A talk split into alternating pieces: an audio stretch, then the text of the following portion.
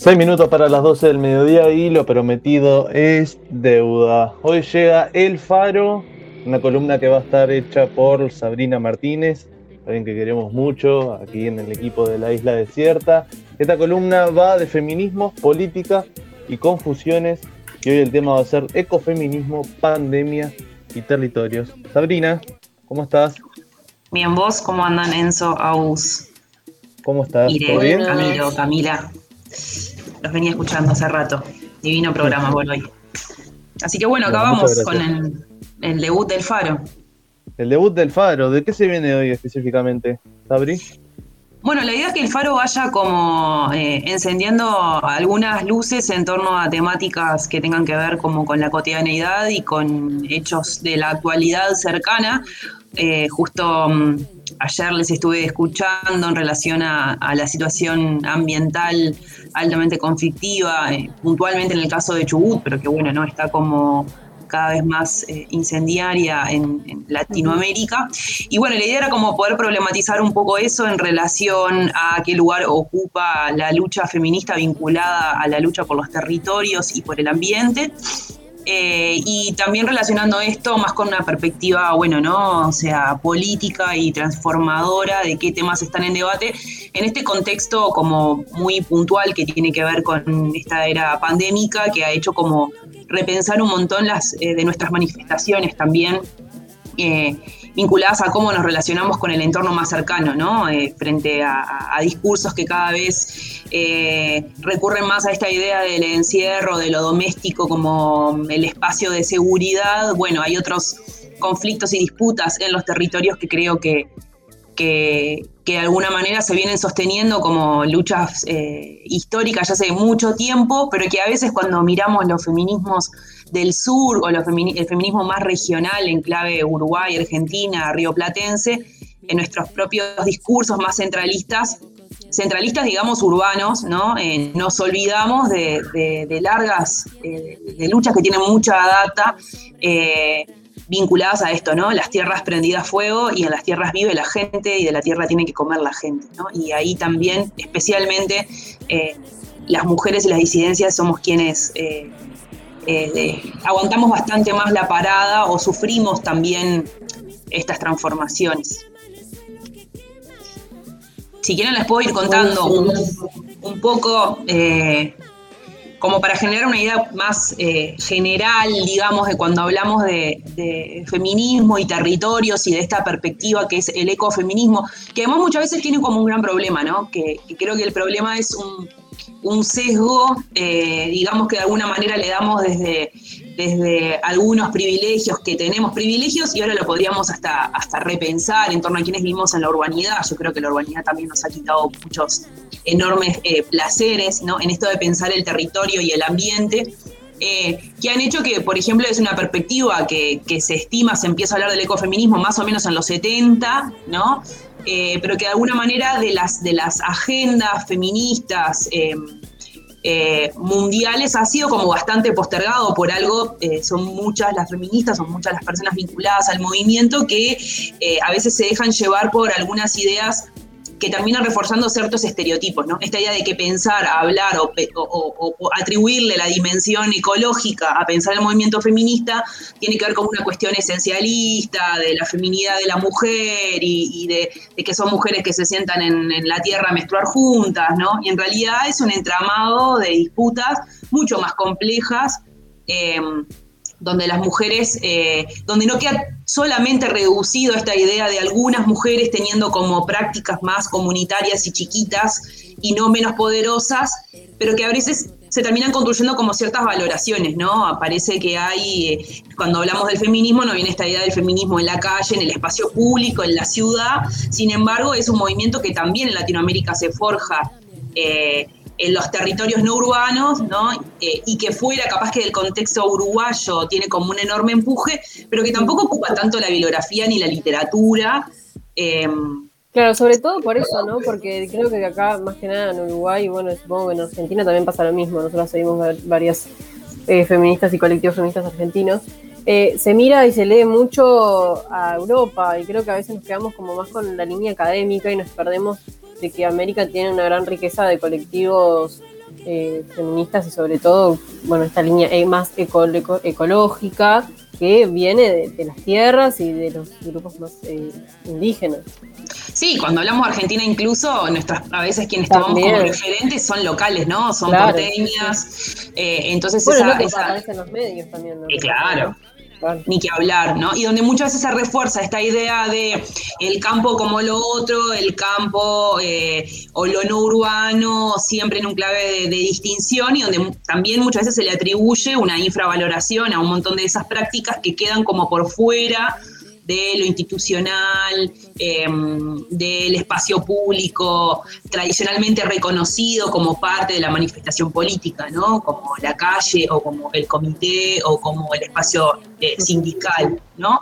Em, entonces, eh, de alguna manera, leyendo un poco para para pensar la columna de hoy, eh, después me, tomé, me topé como con otro texto y, que, en realidad lo que planteaba era esta idea de que cuando hablamos de las olas del feminismo, las olas las definieron eh, las blancas europeas y yanquis, ¿no? Y que las olas feministas del movimiento latinoamericano son otras. Y creo que parte de alguna manera de descolonizar también nuestro lenguaje y nuestra bibliografía tiene que ver eh, con poder generar espacios ¿no? Eh, de, miradas más hacia nosotras y, entrar en un proceso como de, revalorización de nuestro movimiento, donde eh, hay muchas mujeres haciendo muchas cosas por el ambiente, eh, organizadas hace mucho tiempo por sus comunidades y capaz que incluso ni siquiera se llamaban feministas, ¿no? Maristela Vampa, que es una autora que yo traigo hoy y que quiero recomendar enfáticamente, en un texto ella plantea que, bueno, trabajando un poco este tema del ecofeminismo, se encuentra con que habían muchas mujeres que eh, sí tenían como una clara enunciación de pertenecer al movimiento ambientalista, pero no al movimiento feminista, porque creían que ese movimiento feminista no las representaba, ¿no? Porque eran mujeres blancas, porque eran todas mujeres cis, porque eran mujeres que muchas tenían un desarrollo profesional de trabajo, digamos, hacia afuera de, de lo doméstico, ¿no? Y que parte de este, de este movimiento también ha hecho eh, eh, la necesidad, ella dice que bueno, ¿no? Que este, este eh, el ecofeminismo nace de es un movimiento que se construye desde un estadio y una necesidad de supervivencia, ¿no? Y de, y de una experiencia como, como bien concreta de, de dolor que, va mucho más allá de la propia experiencia individual y de mi propia identidad como mujer, sino de mi relación como sujeto con el entorno, ¿no?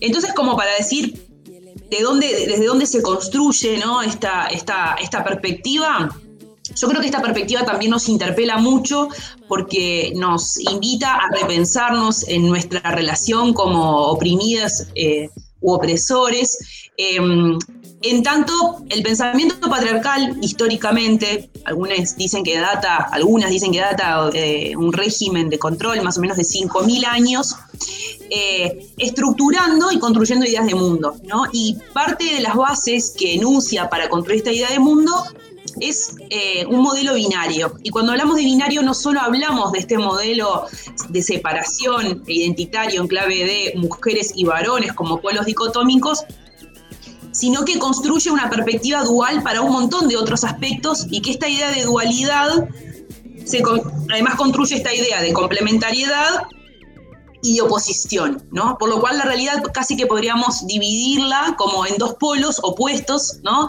Eh, y complementarios. Estos pares de opuestos lo que construyen además, y es como el gran problema, es que construyen una idea de jerarquía, o sea, eh, construyen una, una relación entre estos dos polos donde hay uno de estos polos entraría en el lugar de norma y de poder y otro entraría en un lugar de dominación y de subordinación, ¿no? Y queda como marginado, desacreditado y en una clara situación de desigualdad. Estos polos además construyen una idea de universalidad, que es cuando, cuando hablamos del binarismo de género en clave de hay mujeres y hay varones, nos estamos perdiendo la importancia de poder complejizar eh, lo que implica habitar las identidades como mujeres y como varones, en la enorme heterogeneidad que eso comprende, eh, e incluso eh, invisibilizando además las múltiples otras identidades que existen. ¿no? Y estos binarismos que, que instalan, el, que, que, centra parte también de esta perspectiva, es esta idea de dualidad, cultura y naturaleza, mente y cuerpo, razón y emoción, conocimiento científico, digamos, versus saber tradicional, independencia, dependencia, eh, y cómo pares contrarios van a atribuir un, valor desigual, como decía hoy, ¿no? Entonces, eh, parte del problema que viene a poner como en escena el ecofeminismo es que eh, pone en evidencia que tenemos una idea que es comprendemos a la cultura, ¿no? Como superadora de la naturaleza y eso justifica ideológicamente su dominio y explotación. ¿No? Si lo ponemos como en lugar de lo que está bien y de lo que está mal, si no pensemos incluso eh, como cuando definimos las civilizaciones, ¿no? Eh, o el desarrollo de las naciones, esto está muy asociado a cuánto desarrollo tiene un país en clave de eh, no vínculo con la naturaleza, ¿no? sino que tiene que ver en clave de producción financiera, desarrollo tecnológico, desarrollo industrial, ¿no? Entonces, esa denostación como sistemática ¿no? a la naturaleza y al ambiente es lo que de alguna manera va habilitando a que la figura máxima de poder, que la encarnaría en la masculinidad del varón, tenga el poder, además, digamos, como propietario de la cultura para poder incidir sobre esa naturaleza. Entonces, esa misma relación de subalternidad que se construye entre varones y mujeres, también se construye entre la cultura sobre la naturaleza, que es lo que termina eh, valorizando y no pudiendo problematizar. Eh, un montón de, daños estructurales y sistemáticos que le estamos haciendo a nuestro ambiente, que van mucho más allá de quedarse en la de tirar el papel en la papelera o reciclar o no reciclar, ¿no? sino de movimientos internacionales, ¿no? Eh, encarnados por las, por las grandes potencias, que lo que terminan Industrias.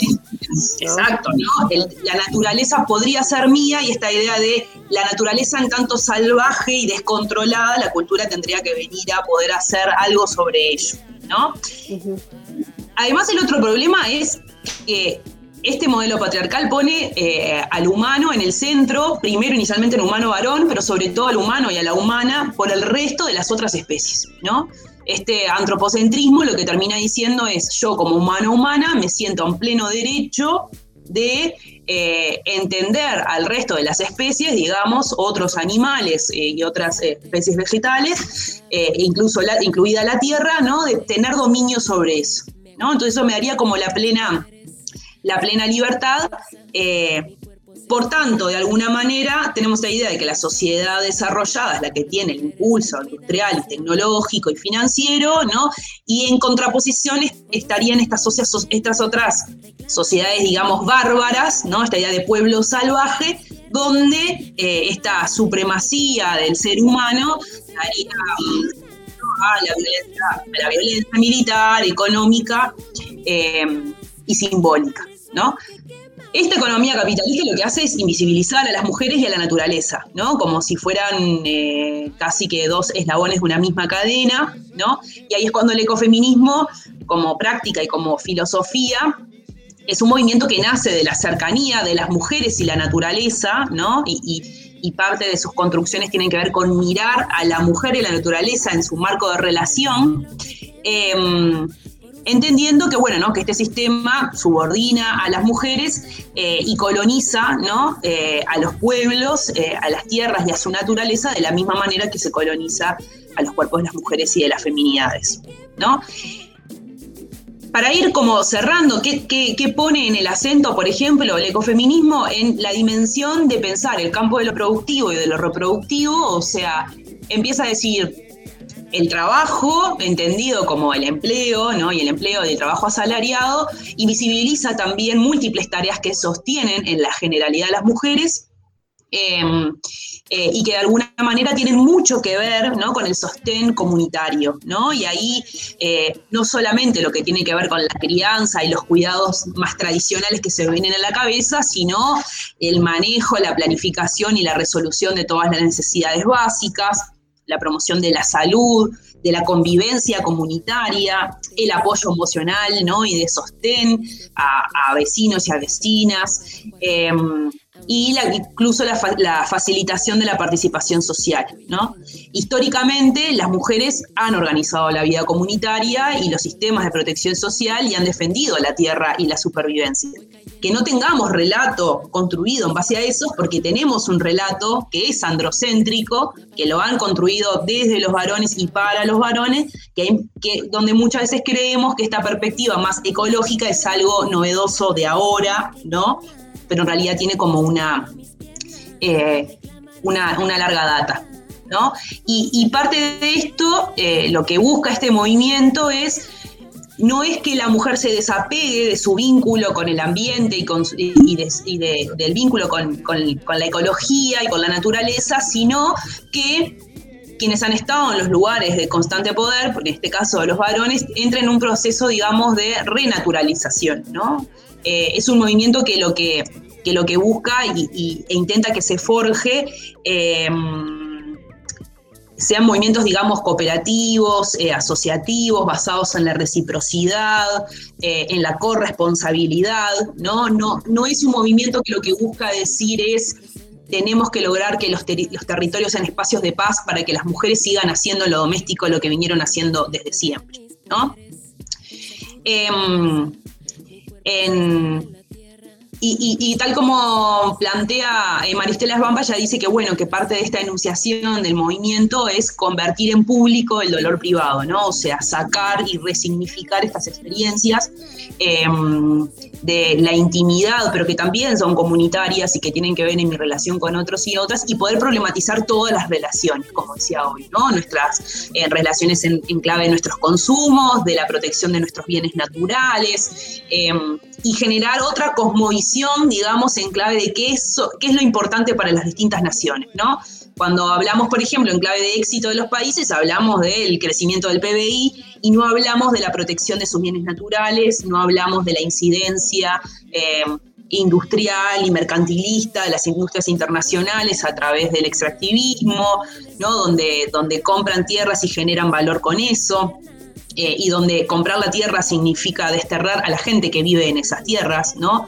O hablamos de el PBI sin medir, por ejemplo, las consecuencias de que significa para nuestro ambiente el monocultivo, ¿no? Por ejemplo, en el caso de la soja.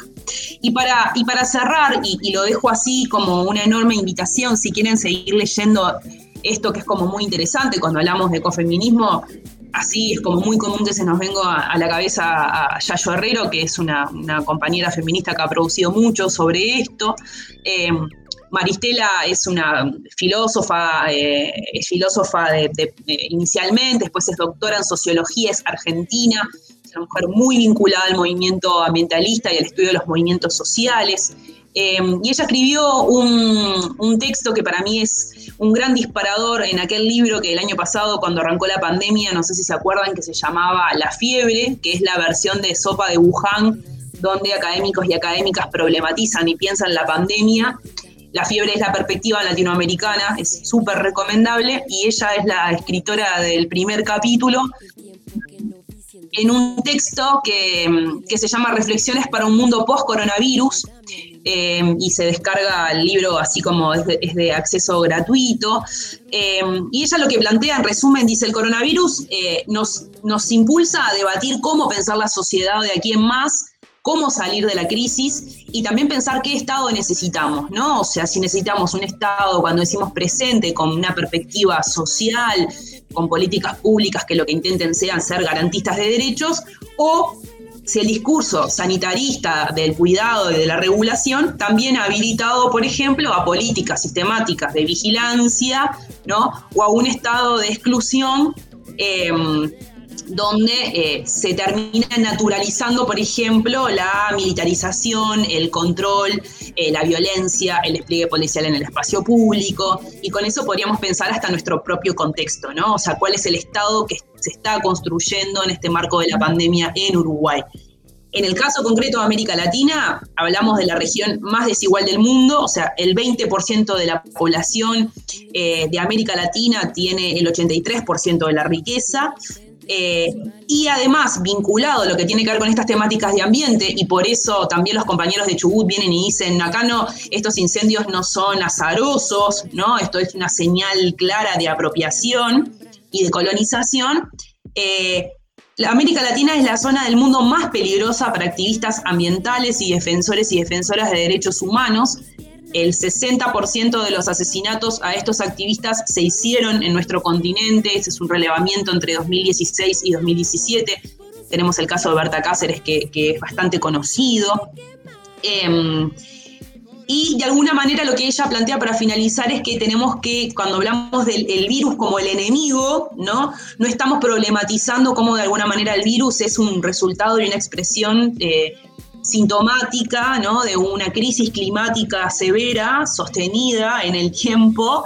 Em, y ella dice que tenemos que pensar, eh, pensar al enemigo implica hablar de eh, una globalización depredadora, ¿no? Y de la relación entre naturaleza y capitalismo, ya habla de este neoliberalismo voraz, ¿no? que, lo, que lo devora todo, em, y que el gran desafío es pensar una agenda pública eh, humanista, ¿no?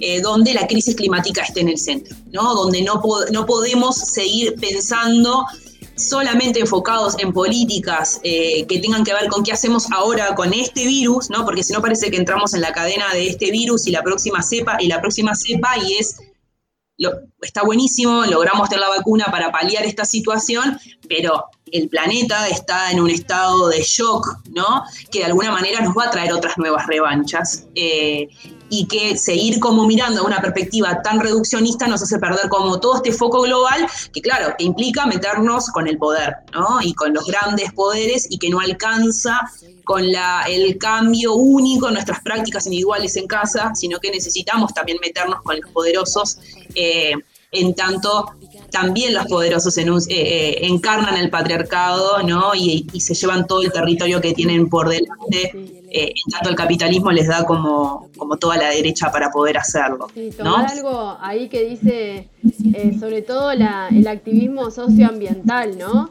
Esto de que el mapa del de, el saqueo de los recursos y de los desastres ecológicos también es el mapa de la pobreza y y también eh, el mapa de la pobreza tiene una perspectiva de género necesaria e imprescindible porque cuando hablamos de pobreza hablamos en su mayoría de mujeres e infancias y disidencias que están marcadas también por la explotación de los recursos y de eh, hacer eh, pelota al planeta, básicamente. Exacto, este, Hablando en términos técnicos, ¿no? Trayendo un poco de términos técnicos a, la columna. Buenísimo, Sabri, la verdad que nos dejas recontra activadas. Bueno. Esta columna.